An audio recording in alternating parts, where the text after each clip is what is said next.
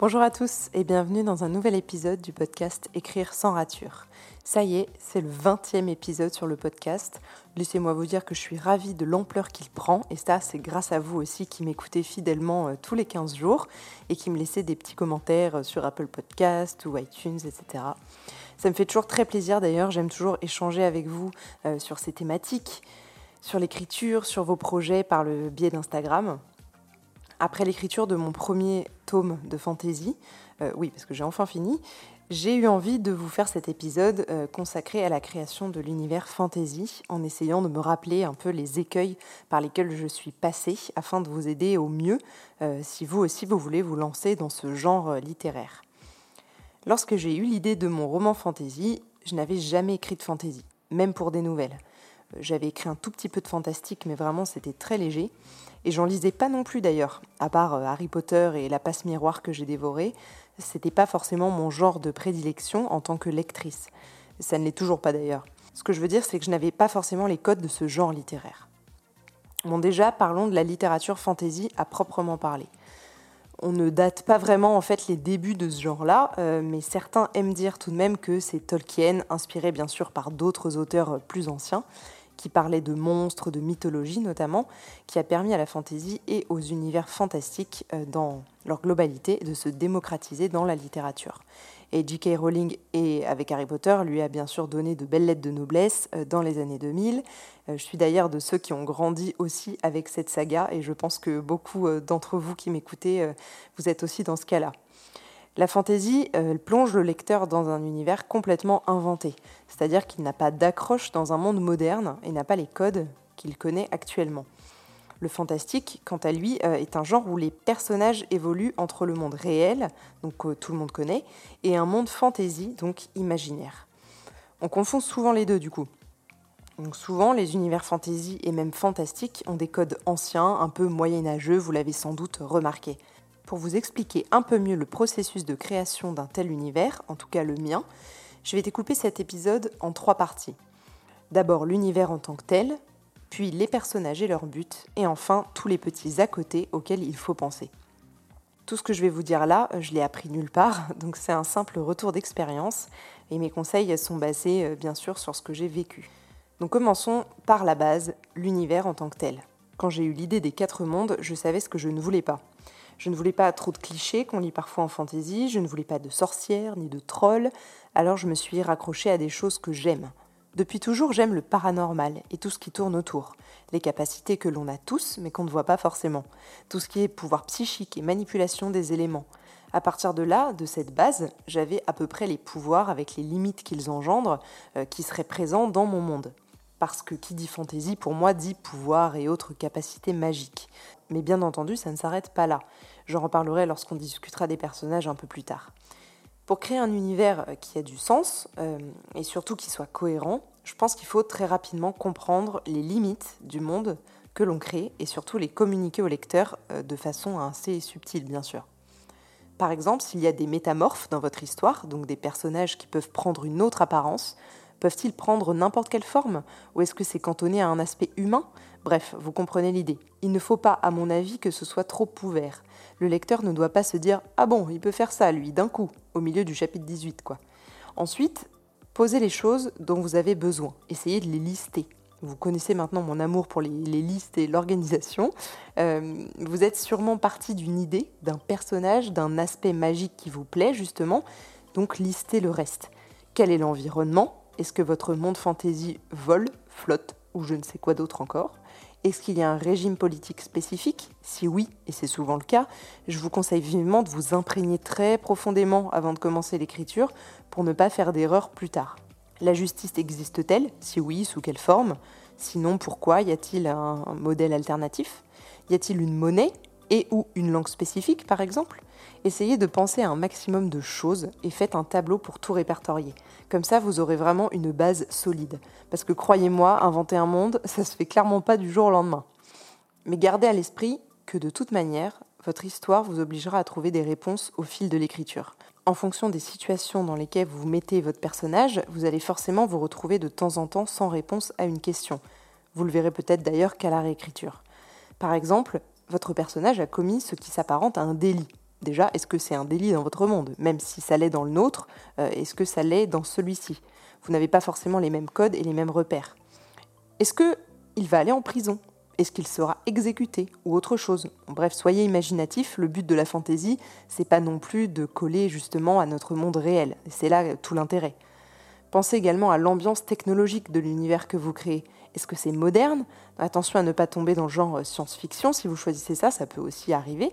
Mais attention, euh, c'est pas grave. Hein. on peut carrément faire de la fantaisie euh, avec un, monde moderne. c'est pas moins intéressant. C'est vrai que les codes médiévaux et plutôt moyenâgeux sont souvent mis en avant, comme je vous disais au début de cet épisode. Mais bon, encore une fois, vous réinventez à votre sauce car il n'y a aucune obligation. Et, aujourd'hui, je pense que voilà, chaque auteur est libre de créer le monde qui, lui plaît, surtout en fantaisie. C'est le moment de ne pas vous mettre de barrière. Ensuite, on va passer à la deuxième partie, qui est les personnages et leur but. Avec tout ça, euh, j'en arrive justement donc à ces personnages qui vont quand même faire le cœur de l'histoire. Si le monde est imaginaire, les personnages, pour moi en tout cas, le sont forcément aussi. Là encore, il faut se poser pour déterminer les limites en amont, ont-ils des pouvoirs, des capacités spécifiques? Où s'arrêtent-elles, surtout? Déterminer ce qu'ils peuvent faire ou non. Ensuite, penchez-vous sur leur but. Souvent, dans ces romans, les personnages ont un but, sans forcément tomber dans le cliché de l'élu ou d'une quête sur trois générations pour moi, la quête du personnage fait quand même un petit peu partie des codes de la fantaisie. Euh, c'est ce qui est un peu compliqué. Il faut quelques notes qu'on dit un peu clichés, mais qui finalement vont vraiment faire partie du genre en question. C'est un peu ça qui, pour moi, classe le roman euh, dans tel ou tel genre. Un polar sans enquête, bon, bah, vous concevez que c'est un peu improbable, quoi. Mais là, c'est pareil. Pareil pour les relations entre les personnages, sortez peut-être des sentiers battus. Attention, c'est pas non plus une injonction, hein, je fais pas une course à l'originalité. Je dis juste que les codes que vous connaissez vont probablement vous sauter aux yeux durant cette période de préparation et de création. Donc le plus dur, c'est justement de se détacher de nos inspirations d'une part et de nos codes du monde réel de l'autre, pour tenter de créer un texte crédible en tant que fantaisie. J'ai personnellement misé sur de l'originalité dans les rôles de chacun au sein de la société ça n'empêche pas que dans ce monde-là, le boulanger tel qu'on le connaît, nous, existe, ainsi que l'imprimeur, par exemple. Mais le rôle des agriculteurs est changé car cette profession correspond euh, carrément à une caste spécifique et donc à des aptitudes et à des pouvoirs spéciaux. Euh, comment les habitants de votre monde apprennent-ils à contrôler euh, leurs dons s'ils en ont? Est-ce que c'est inné? Est-ce qu'il y a un système d'éducation pour ça? Donc à vous de, de répondre à toutes ces questions-là et croyez-moi, je pense vraiment que si vous faites ce travail en amont, qui là, en m'écoutant, bien sûr, peut paraître fastidieux parce que ça vous fait un peu une sorte de, de tout doux euh, audit à faire au début, euh, au début de votre roman, ça vous fera vraiment gagner du temps, ça c'est certain. On arrive ensuite à la dernière partie, tous les à côté, les petites choses auxquelles vous n'avez pas forcément pensé en amont mais qui vont être importantes. Ce sont les petits détails qui font un monde. Moi, j'en suis persuadée aujourd'hui. Ça passe par exemple par des noms de personnages ou des villes qui font voyager le lecteur dans un autre monde, par l'architecture que vous allez choisir, par les bâtiments et même les structures des villes en elles-mêmes. Ça passe aussi par la création pure et dure de petits éléments qui vont donner du réalisme à votre univers, par exemple des fruits, des boissons que les habitants de votre monde ont pour habitude de consommer, etc. Pensez surtout aux coutumes qui sont une part importante des mondes fantasy et fantastiques. Par exemple, la cérémonie du choix-peau dans Harry Potter ou les premiers achats sur le chemin de traverse, des étapes incontournables pour les sorciers du monde qu'a créé J.K. Rowling. Dans Les Quatre Mondes, mon roman à moi, une cérémonie très codifiée attribue à chaque jeune une rune afin euh, de définir sa caste, quelque chose d'ancré en eux mais qui se révèle à l'adolescence. De même, à la naissance, chaque nourrisson se voit offrir une pierre semi-précieuse, une pierre qui va finalement marquer la direction que prendra sa vie et son caractère. Ils sont alors liés. Voilà, pour quelques exemples. Sur cet aspect des coutumes, euh, je vous conseille vivement de repousser au maximum les inspirations que vous pouvez avoir autour de vous, car c'est un peu ce qu'on retient le plus d'un univers fantasy euh, qu'on découvre, je trouve. Si demain, en lisant un roman, je revois une cérémonie avec un chapeau magique qui dirige les élèves dans une maison ou dans des castes, par exemple, je serais hyper déçue. Pour moi, en fonction de ce qui est repris, c'est entre la grosse inspiration, si vous voulez, et le plagiat, carrément. Il faut faire attention à ça. Après, bien sûr, euh, on a tous écrit des choses qui existent déjà, euh, vu le nombre d'auteurs et d'histoires qui existent dans le monde. Euh, peut-être que quelqu'un y aura déjà pensé et ne vous inquiétez quand même pas de tout ça. Et puis le but d'écrire de la fantaisie, c'est de laisser quand même place à son imaginaire. Ne vous dites pas ah bah ça non, c'est pas possible, car c'est de la fantaisie. C'est justement mettre euh, en lumière des choses que notre monde réel ne nous permet pas. Donc utilisez la magie et tout ce que vous voulez en fait pour emmener votre lecteur le plus loin possible. Ce qu'il veut quand il lit de la fantaisie, c'est ne pas être euh, dans son lit en train de lire son bouquin, c'est être dans un autre monde, une autre ville, avec d'autres possibilités et d'autres portes qui s'ouvrent à lui. Ce sont simplement de nouveaux codes que vous allez créer et après ils seront votre référence et vos repères tout au long de l'écriture. Je peux vous dire qu'après avoir passé une année entière la tête dans les quatre mondes, il m'arrive parfois de me demander si les mondes de Joroanda ou de Latlaos n'existent pas. Donc euh, j'en suis là aujourd'hui. Dans les à côté, je pense également à la géographie de votre monde et même à la météo. Y a-t-il de la lumière dans votre monde? Si oui, par quoi est-elle produite? Est-ce que c'est le soleil comme nous ou autre chose? Sur les quatre mondes, certains sont artificiellement éclairés par exemple. Je pense que cet épisode peut déjà vous donner euh, une base solide pour créer votre propre monde.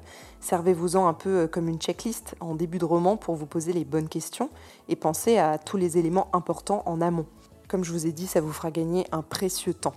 J'espère en tout cas qu'il vous a plu. Merci encore à tous ceux qui viennent échanger après ces épisodes de podcast via Instagram. C'est toujours un vrai plaisir. Pour ceux qui ne l'auraient pas lu, je vous conseille d'aller lire l'article que j'ai mis sur mon site euh, la semaine dernière, qui est un billet d'humeur, mais en fait surtout un gros update de là où j'en suis au niveau de l'écriture et de mon projet professionnel qui va se lancer euh, sur ce thème-là. Entre-temps, je vous dis à dans 15 jours pour le prochain épisode d'Écrire sans rature et euh, prenez soin de vous et de vos projets comme d'habitude.